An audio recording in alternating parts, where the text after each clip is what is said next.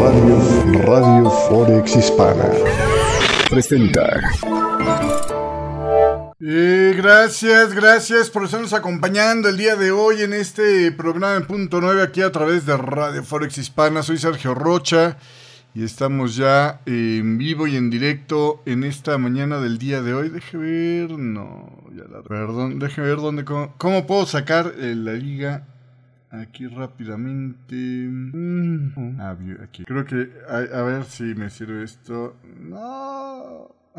ok. Perdón, es que estoy tratando. Se me olvidó ponerle la liga en el chat de Radio Forex Hispana, si no me equivoco. Y estoy esperando a ver cómo rayos la pongo. Saludos a Marcos Ríos, que ya está conectado con nosotros. Saludos a la gente que nos está escuchando una versión grabada a través del podcast, a través de em, eh, el YouTube on demand, ¿no? Este, es decir, viendo el video ya pasado el momento de su transmisión. Hoy es tardísimo, por cierto. Estamos este, transmitiendo eh, en, vivo y en directo eh, cuando son ya casi las 9 de la mañana. Hoy es un punto 9 en toda forma, ¿eh? Perdone usted. Bueno, en parte tiene que ver por el tema de estamos con el horario ya de verano en Estados Unidos. Pero de todos modos, este, como estoy con un trade este, en esta mañana. Eh, y finalmente, pues ya hasta que se terminó, estuve a gusto. Y ya me puedo dedicar a, a completar más rápido la información. Porque pues medio estás viendo, medio no, ¿no? Entonces así las cosas. Saludos acá a Joana, gracias por estarnos acompañando el día de hoy. Dice, sin luz, pero de todos modos viéndonos, pues muchísimas gracias para acabarte tu paquete de datos con nosotros. Qué barbaridad, ¿eh? Bueno, en fin, esto está haciendo historia de todos los días aquí en México, pero en fin, saludos a Barlet. sí nos oye. Qué cosas, oiga. Este, bueno, vamos a comenzar el día de hoy. El dato, el dato del índice de precios al consumidor en Estados Unidos salió en línea con lo que el mercado estaba esperando, eh, básicamente. La inflación eh, quedó en el 6%. Eh, y bueno, pues eh, la estabilidad de la, de la inflación era uno de los puntos este, interesantes. El dato del día de hoy que acaba de publicar el Departamento de Comercio, si no me... No es cierto, este es el que publica el Departamento del Trabajo, si no me equivoco. Ah, no me digas, es una estupidez. Perdón. Este, eh, pues básicamente, eh, de alguna manera sale en línea con lo que el mercado estaba esperando. Los economistas estaban esperando un aumento del 6% para la inflación, tal y cual se sucedió, ¿no? No hay ahí novedades, ahí tiene usted el gráfico. Cayendo desde el 6,5, bueno, 6.4 de la previa. Eh, básicamente. Entonces, el día de hoy, el, tema interesante es, eh, aquí está, es que se ha desacelerado la inflación en Estados Unidos por octavo mes consecutivo y toca su nivel más bajo desde septiembre de 2021. La lectura estuvo en línea con las previsiones, le digo, del mercado y em, pues eh, eh, se vio por una caída de los precios de los alimentos que bajaron su inflación al 9.5% desde el 10.1%, mientras que el costo de automóviles y camiones eh, usados siguió disminuyendo 13.6% desde el 11.6% que había caído, es decir, está acelerando la, la caída. Los precios de la energía sí subieron, pero menos de lo, de lo que habían subido en la previa. De 8.7, que fue el aumento de la previa, bajaron al 5.2%. Los precios de la gasolina cayeron hasta un 2%, luego del aumento del 1.5% de enero. Eh, como los principales eh, eh, conductores ¿no? de, de este movimiento. La inflación subyacente, la que excluye los elementos más volátiles, como es alimentos frescos y energía, bajó al 5.5% desde el 5.6% y quedó en línea también con lo esperado por el mercado. En el compartido mensual, el índice de precios al consumidor aumentó 0.4% luego de haber aumentado 0.5% en la previa y también salió en línea con las estimaciones del mercado. Eh, sin embargo, el subyacente mensual aumentó una décima eh, eh, por arriba de la previa y de lo esperado. Entonces, pues ahí más o menos van las cosas para este dato de la inflación. Ahora todos los ojos están puestos en lo que va a ser precisamente el, dato de mm, eh, eh, que publicará el Departamento de Comercio mañana de consumo, ¿no?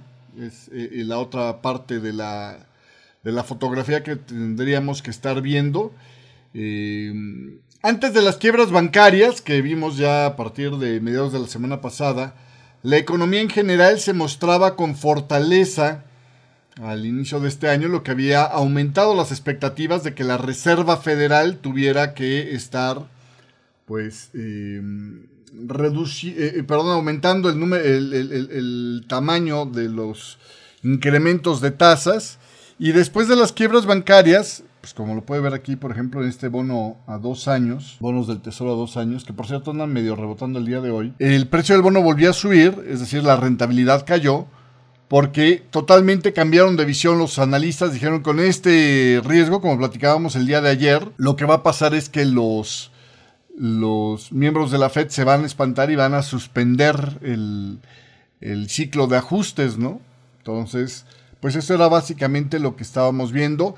El dato del trabajo del viernes, le digo, pues publicó en la parte alta del rango esperado, así que de alguna manera ahí seguía habiendo algo de presión este, eh, inflacionaria. Me parece que el decline del dólar, mayormente el día de hoy, está alimentado, o la continuidad del decline del dólar, está alimentado en parte con la idea de que este dato de inflación no agrega por lo menos más presión a la Fed para que suba las tasas y sí da espacio a que haya esa como eh, pues eh, pausa en lo que se asienta el polvo, ¿no? Que es, creo que donde está la mayoría de los analistas el día de hoy, en esa expectativa.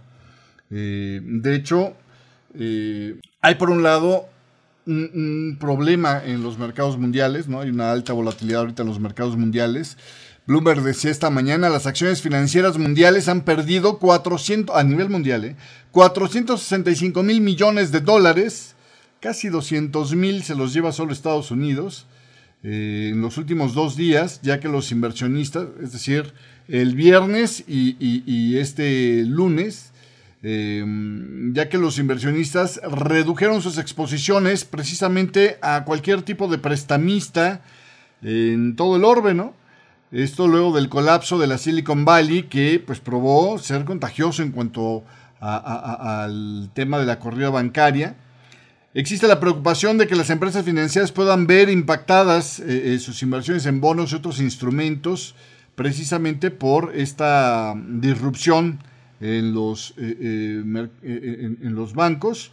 Los principales bancos de Estados Unidos, solitos ellos, perdieron otros 90 mil millones de dólares este lunes, lo que eleva la pérdida totalizada a 190 mil millones.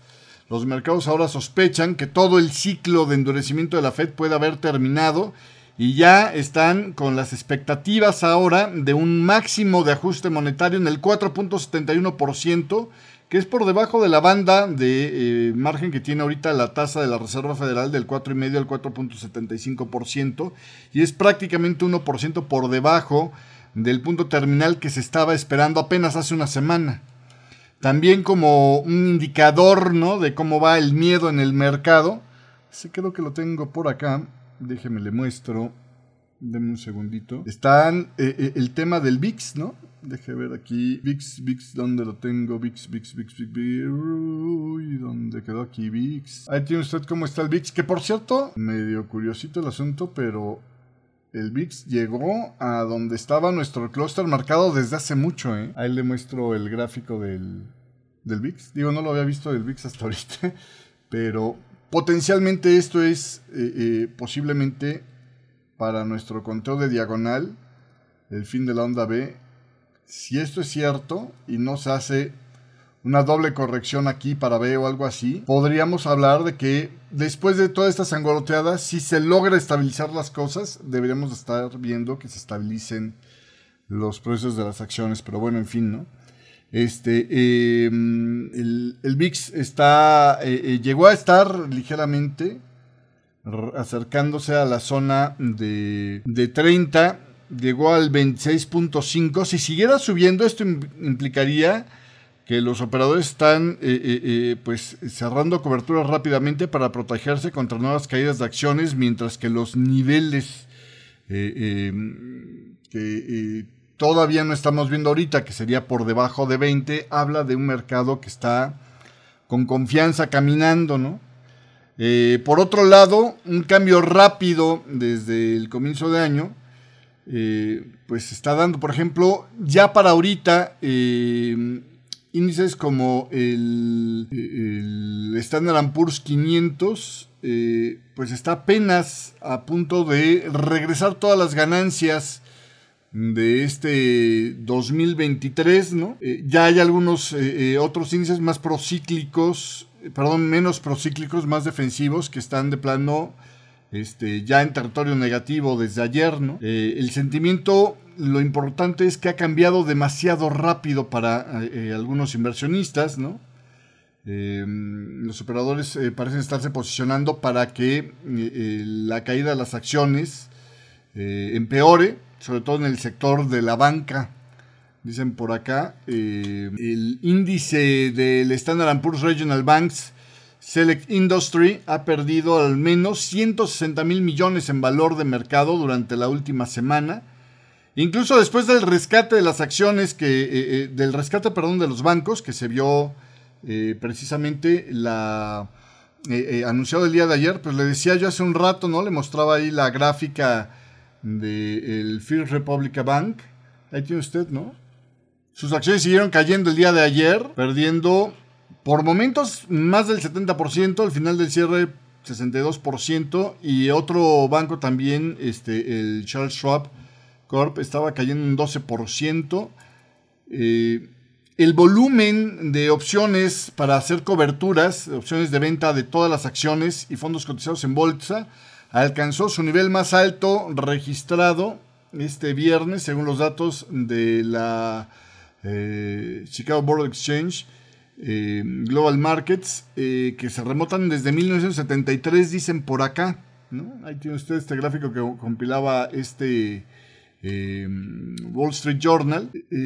y de hecho, este, pues las opciones put en el sector bancario están otra vez en, niveles fuertes. Entonces, así, así las cosas. Los economistas de Barclays que la semana pasada decían que anticipaban un aumento de tasas de medio punto para la reunión de este 21 y 22 de marzo, pues recularon el lunes y decían que esperaban que las tasas se mantuvieran estables en marzo y dejaran la puerta abierta, eso sí, para algunos aumentos, pero una vez que se asiente el polvo, los economistas de Goldman Sachs también más o menos decían la misma historia. Este, mm, el domingo dijeron por la noche que ellos anticipaban que la Fed mantendría las tasas estables la próxima semana. Esta es una noticia que le di el día de ayer. Otros como eh, JP Morgan Chase, Michael Ferroli de, de, JP Morgan Chase, no han cambiado todavía su visión de que haya un aumento de tasas de interés de un cuarto de punto para esta reunión de la próxima semana de la Reserva Federal. UBS también dice que espera que la Fed siga subiendo las tasas a pesar de los problemas bancarios y dice que el mercado está excediéndose en la precaución mientras que espera aumentos de un cuarto de punto para las próximas tres reuniones, decía UBS. Eh, ellos argumentan que la Fed puede sentir que tiene la cobertura de estabilidad financiera para inclusive alcanzar a hacer un movimiento de 50 puntos base este marzo. Yo lo, veo, lo, veo complicado eso, ¿eh? O sea, si bien se me hace exagerada la posición de, no va a haber aumentos así como algo ya seguro, tanto como para hasta un aumento de medio punto, sí se me hace que sería demasiado para un escenario de inestabilidad, ¿no? Pero bueno, en fin. Nomura dice que esperan un recorte de tasas de 25 puntos base y una suspensión del ajuste cuantitativo en esta reunión. O sea, se va todavía hasta el otro lado. No solamente suspensión o pausa en el ciclo de ajuste, sino recorte de tasas, dicen los de la Neopiura. Híjole, yo la verdad es que lo veo complicado. Pero bueno, así están las probabilidades de incrementos de tasas para el mes de marzo. Eh, eh, en este momento. Veo usted, la línea azul eran los que opinaban que no iba a haber cambios en las tasas pues de no estar prácticamente contemplándose esa probabilidad durante prácticamente todo el mes de febrero, aumentó ya a ser pues un tema interesante en este momento. La mayoría todavía sigue inclinándose por un aumento de, un cuarto de punto. ¿eh? O sea, el consenso del mercado todavía está apuntando hace un cuarto de punto. Saludos a Edwin de León, tenía rato que no lo veía. Saludos también a Johnny Lébano, gracias por estarnos acompañando. Y a Marquito Ríos, un abrazo. Gracias por estarnos acompañando en el chat de Radio Forex Hispana. También saludo en esta mañana a los que nos están eh, escuchando eh, en vivo en directo. A Milton le voy a mandar un mensaje para que eh, nos conteste por si gusta que lo agregue rápidamente aquí al chat. Este, espérame, espérame. Saludos a Santos también, gracias por estarnos acompañando el día de hoy. Le decía saludos a, a Rogelio Jaramillo, que estaba desde bien tempranito con nosotros. Saludos también a Cristian, que nos saludó hace un rato. Muchísimas gracias a todos ustedes por estarnos acompañando. Este, gracias, gracias Edwin. Oiga, este, eh, y bueno, pues sobre el colapso de, este eh, Silicon Valley, pues la Reserva Federal dice que va a lanzar una investigación interna sobre la supervisión que hicieron del Silicon Valley Bank, ¿no? Pues ahora que todo el mundo se pregunta, pues, ¿qué no se dieron cuenta que este muchacho estaba, pero si corriendo con fuego en las manos? El vicepresidente de supervisión, este Michael Barr, va a dirigir la revisión y la van a hacer pública, dicen, el primero de mayo. Habrá que ver qué dicen por ahí, ¿no? Esto decían el día de ayer en la Reserva Federal.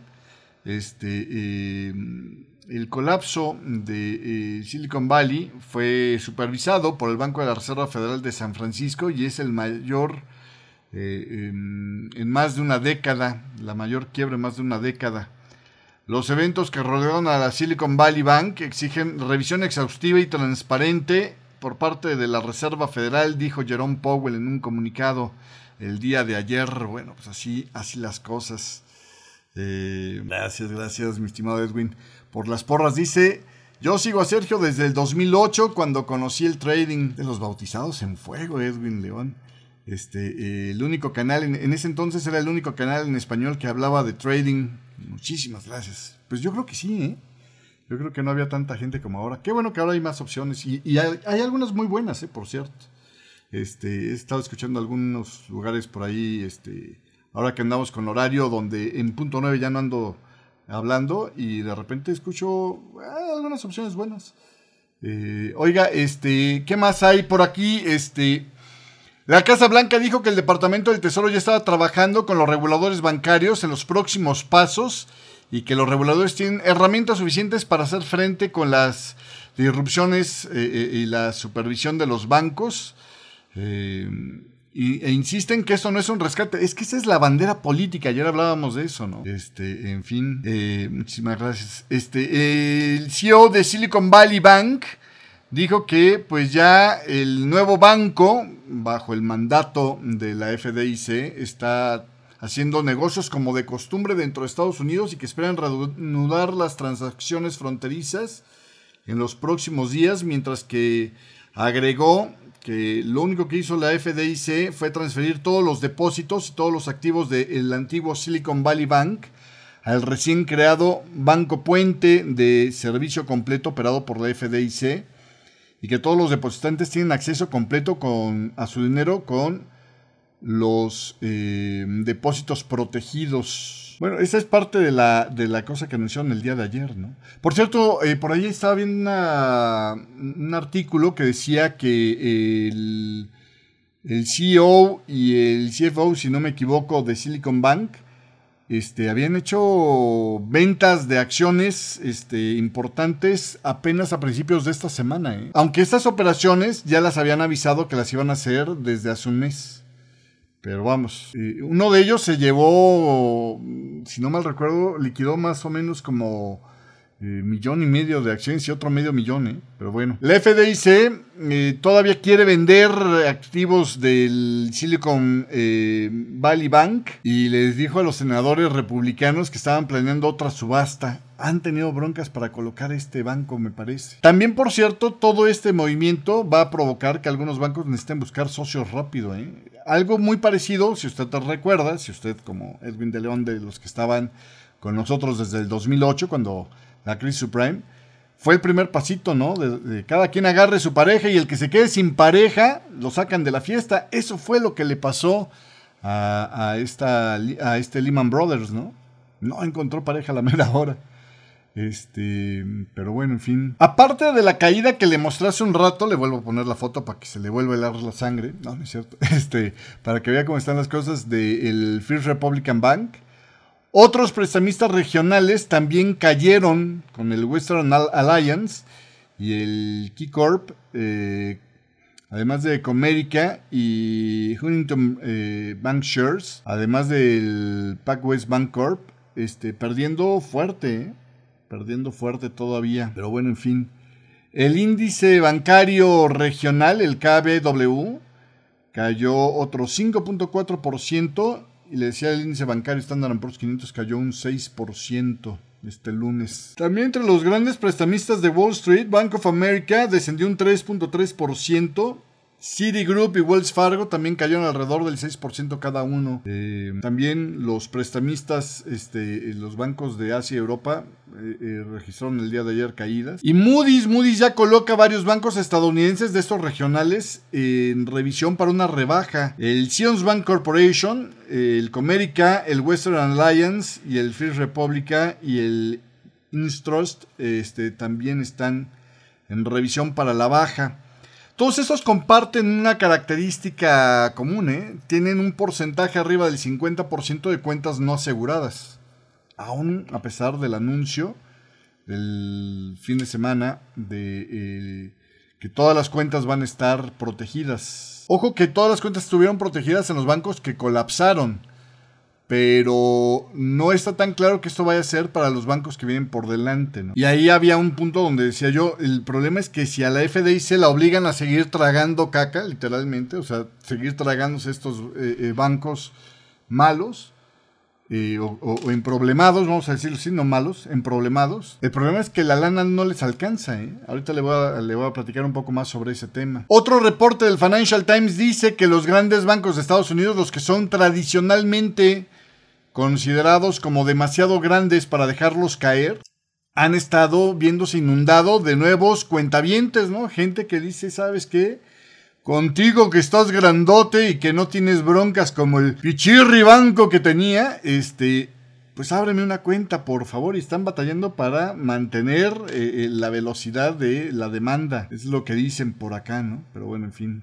Los problemas que yo le encuentro al, a la nueva modalidad esta de, pues ahora dejemos protección para todas las cuentas de un banco, aun las que no estaban protegidas, es que el seguro de depósito, el de la Federal Deposit Insurance Corp, fue diseñado para proteger a los más vulnerables en el sistema bancario de quedarse sin fondos en caso de que colapse un banco.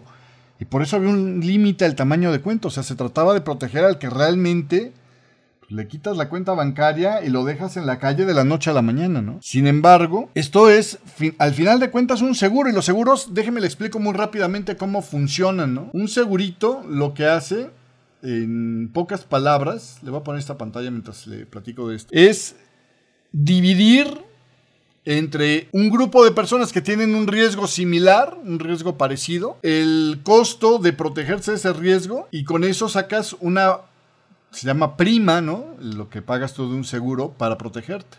Para ponerle un ejemplo muy fácil de entender, por ejemplo, imagínese usted que hay una comunidad de 100 limpiavidrios, cada uno de ellos ganará, no sé, este, eh, voy a poner un número redondo, ¿no? 100 mil dólares, porque son de esos así súper arriesgados, ¿no? Entonces, este, ganan 100 mil dólares al año y se sabe que uno de ellos va a morir una vez al año, ¿no? O sea, en estadística, desde hace un chorro de años, se muere uno, uno cada vez eh, eh, eh, que hay un año, ¿no? O sea, uno por año se muere.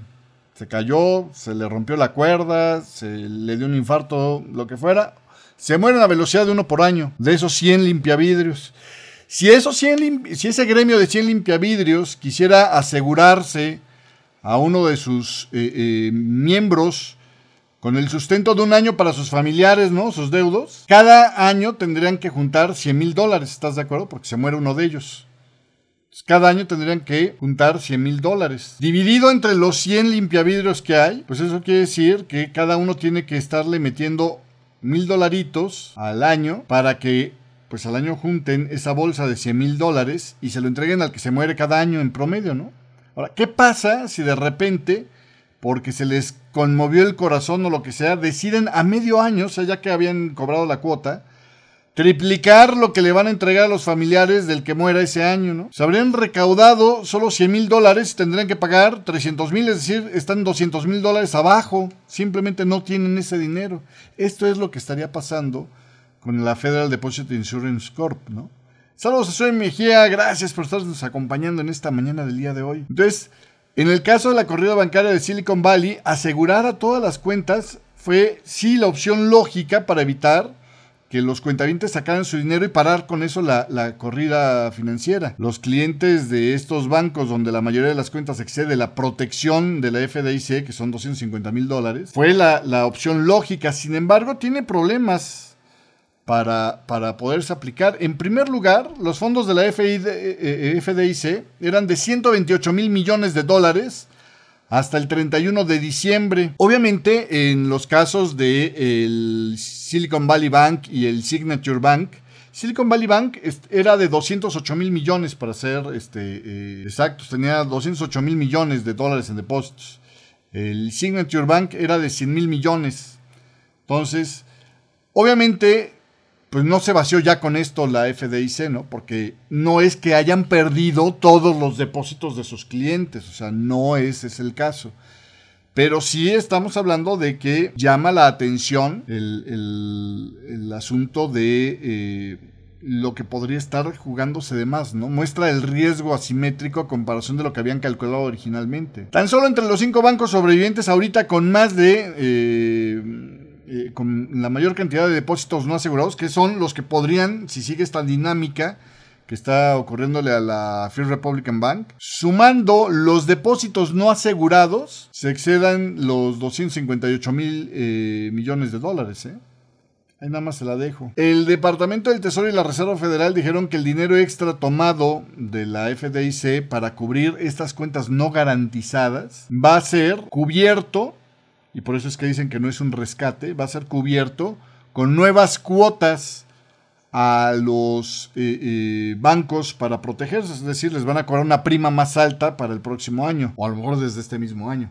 Pero vamos, van a hacerlo con cuotas más altas. El problema es quién va a pagar esas cuotas más altas. ¿Usted cree que un banco que tiene como, digamos, bancos ya más grandes, más equilibrados, le van a cobrar este exceso de, seguro, digamos, de depósito a las cuentas grandes que dicen, pues si me subes la tarifa, pues me cambio otro banco. O se lo van a cobrar a los cuentavientes chiquitos que pues no tienen mucho para dónde hacerse, ¿no? Que todo el mundo se los va a querer cobrar a ellos. Yo nada más le dejo esa pregunta, ¿no? La otra pregunta que queda aquí es, ¿qué rayos quita el dilema moral del too big to fail, ¿no? Desde el 2008 se trató de quitar eso de eres demasiado grande para dejarte quebrar. Y ahora que se habían hecho nuevas regulaciones, etcétera, etcétera, que por cierto durante la era de Trump las quisieron echar para atrás y ahorita pues se trata de volverlas a imponer. Este, pues otra vez lo, lo que se vio es que a la mera hora el abanico de bancos que parecían demasiado grandes para dejarlos quebrar creció en lugar de reducirse, ¿no? O sea, en lugar de resolver ese problema, eh, pues ahora se amplió, ¿no? El, dilema moral del too big to fail es que hace que el que opera el banco esté más propenso a correr riesgos. O como le explicaba Noriel Rubini en su libro este que sacó después de la crisis subprime, es el mismo dilema moral que hay, por ejemplo, entre una persona que tiene seguro y uno que no tiene seguro. El que tiene seguro en su auto es más probable que se anime a estacionarlo en una calle oscura y media solitaria en una noche que el que no tiene seguro, ¿no? El que no tiene seguro, ni de loco deja ahí el coche, lo va a dejar más probablemente en un estacionamiento simplemente porque no tiene seguro. Y entonces si le vuelan el coche, él carga con toda la pérdida. El que tiene seguro paga el deducible y nada más, ¿no? Entonces tiene más chance de lidiar con ese problema. ¿Sí me explico? Lo mismo pasa aquí con esto, ¿no?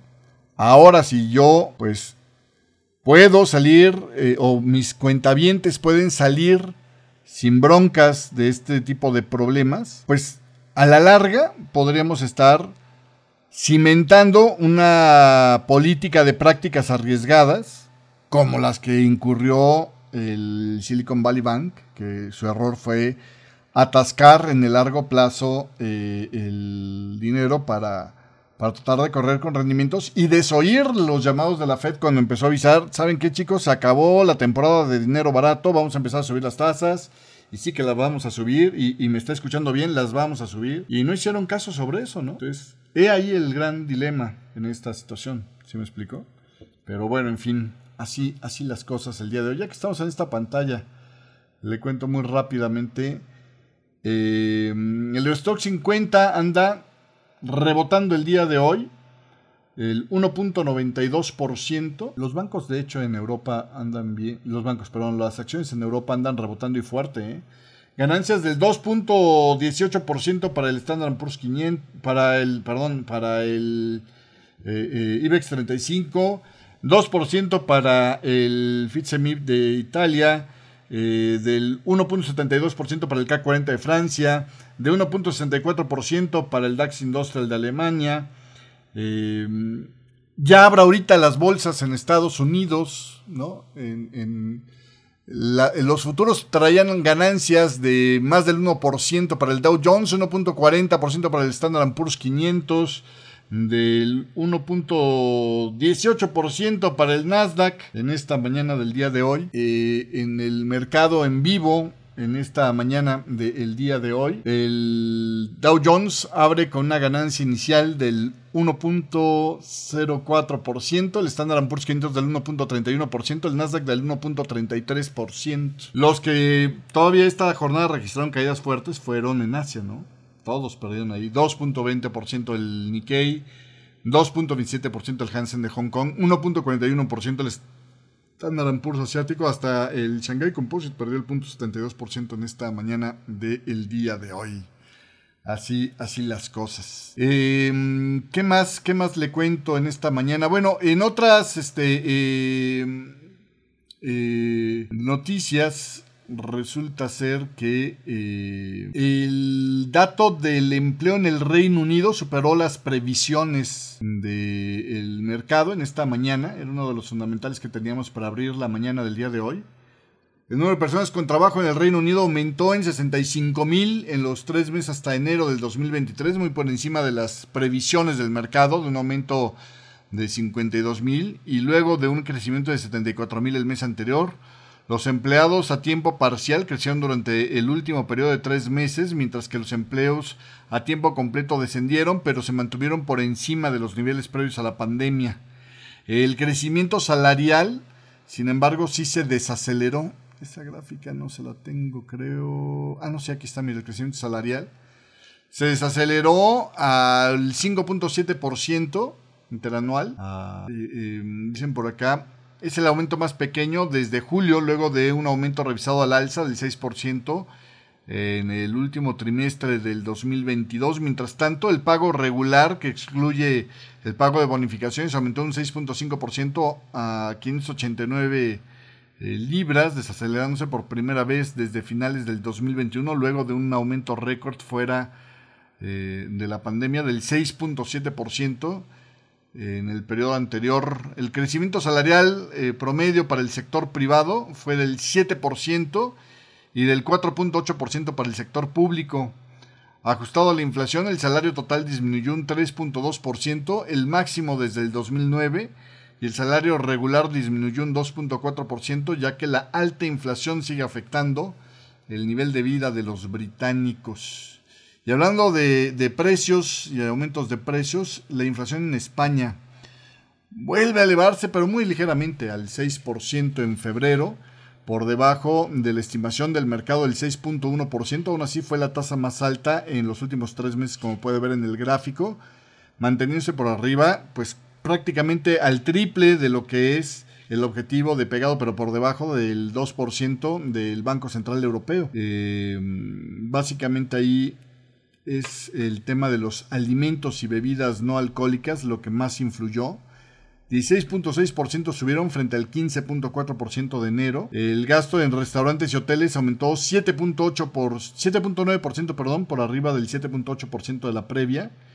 Y los servicios siguen aumentando 5.1% por arriba del 5% de la previa. El costo de la vivienda bajó un 6.2% frente al 8.4 4% de, de, caída, es decir, desacelera la caída, pero sigue bajista. Y la inflación del transporte desaceleró a un crecimiento del 1.9%, por debajo, muy por debajo del 5.6% de la previa. La subyacente, la que eh, excluye los elementos más volátiles como alimentos frescos y energía, se aceleró a 7.6% en febrero, la más alta desde finales de 1986, dicen allá en España.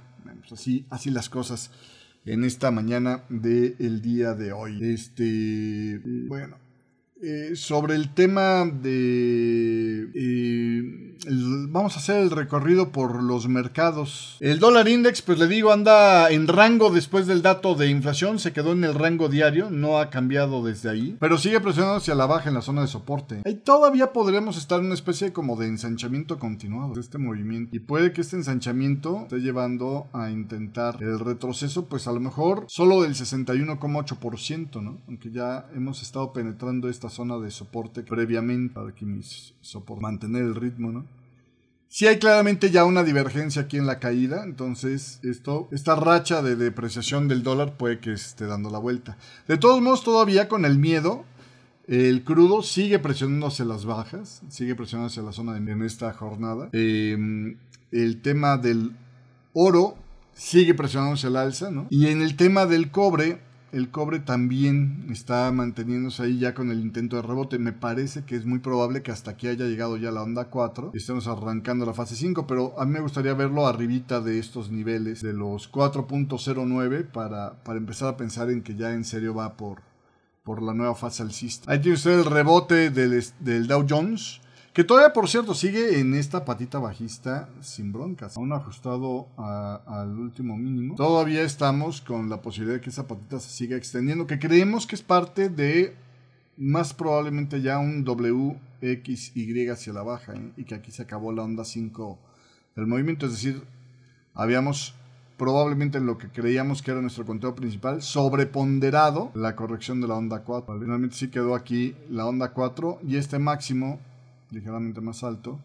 Como onda 5, así muy rápido y se acabó. En el tema del Bitcoin, como puede ver, ya está rompiendo claramente los máximos. Así que la posibilidad de que esto fuera el final de la onda B prácticamente queda derruido y también la posibilidad de que esto este, sea parte de una corrección más amplia se ve bastante más con bastante más como en una diagonal pues puede haber sido A simplemente B por acá y C para acabar aquí. probablemente el error aquí estuvo en hacer demasiado larga la onda B y por acá dejar el 5. Ahí está. Ese también ya queda totalmente desacreditado. Entonces, si aquí acabó esta onda 5, esto ya fue toda la onda C de este movimiento, al parecer por ahora. Era una plana la proyección de esta onda C, podemos dejarla por ahí, la onda C. Y desde aquí arrancó entonces un impulsito hacia arriba que parece que se va a, extender un poco más, ¿no? O por lo menos la primera fase aquí terminó y esto puede ser el ABC para la onda 2, 2 o B. Vamos a dejarlo así, ¿vale? Bueno, este porque ahora sí ya quedó claro que se rompió esta onda. Por acá podría haber quedado más probablemente el 1 o A y a lo mejor esto es parte del 2 o B, ¿no? Muy probablemente fuera todavía parte de la onda A de 2. Y aquí ya nos da unas proyecciones un poquito más manejables para el Corvas. Ahí está más o menos. Eh, ¿Qué más? Creo que eso es todo lo que le quería mostrar de gráficos del mercado. No hay muchas noticias, honestamente, por el otro lado. Hubo por ahí un dato de la OPEP esta mañana del día de hoy. Este, se lo pasé por ahí. La demanda mundial de petróleo aumentará en 2.32 millones de barriles diarios para este año, sin cambios con respecto al pronóstico anterior dijo el informe mensual técnico de la OPEP. Tiene usted, ¿no? Básicamente. ¿Qué más? Este, sobre el tema del Bitcoin, nada más había una nota el día de hoy. Eh, ¿Se acuerda usted que eh, hacía unas semanas habíamos hablado de que el Departamento de Justicia estaba investigando el colapso de la moneda estable Terra USD y eh, probablemente presentaría cargos contra eh, el líder de este proyecto, digámoslo así, este, eh, porque habían falseado o tonteado a los clientes haciéndoles creer que la plataforma se usaba para operaciones que simplemente emulaba y nada más. Bueno, pues parece que ya eh, el Departamento de Justicia ya ahora sí habla claramente de riesgos penales para este Ducon sobre este tema, ¿no? Em, entonces, básicamente esto es lo que hay por acá. En otros temas este, internacionales, resulta ser que eh, en el escenario geopolítico, el asesor de seguridad nacional de la Casa Blanca, el señor Rick Sullivan, dijo que Estados Unidos ha estado alentando a Xi Jinping a que se comunique con eh, Volodymyr Zelensky, pero que los ucranianos Ayer decíamos que ya se, decía que iba a haber una eh, em, videoconferencia o algo así entre Xi y Zelensky.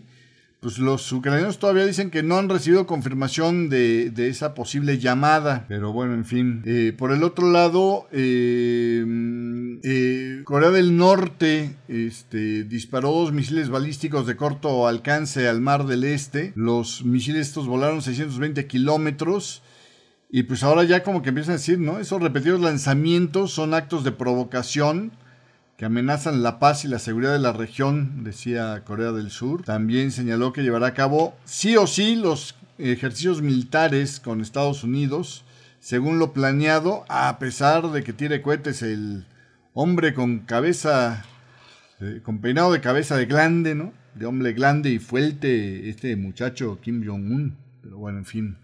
Así las cosas. Oiga, y, qué mal momento para Credit Suisse para darse cuenta de que tenía, ¿cómo le dijo él? Debilidades materiales en sus informes financieros de los últimos dos años. ¿eh?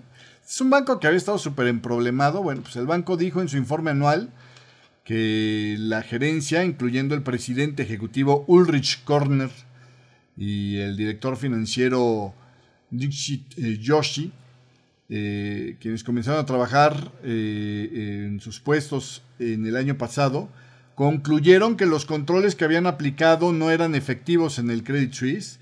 El banco dijo que las debilidades significan que los eh, controles sobre los informes financieros del 2021 también podrían ser inefectivos. A pesar de las fallas, Credit Suisse dijo que los estados financieros presentaban razonablemente en todos los aspectos materiales, la condición financiera en consolidados, es decir, con todo y todo del grupo, ¿no? Credit Suisse tuvo que retrasar su informe anual la semana pasada debido a unas preguntas que le hizo la Comisión de Bolsa y Valores de Estados Unidos eh, sobre algunos estados de flujo de efectivo anteriores que el banco había revisado en su informe anual del 2021 para los años 2019 y 2020.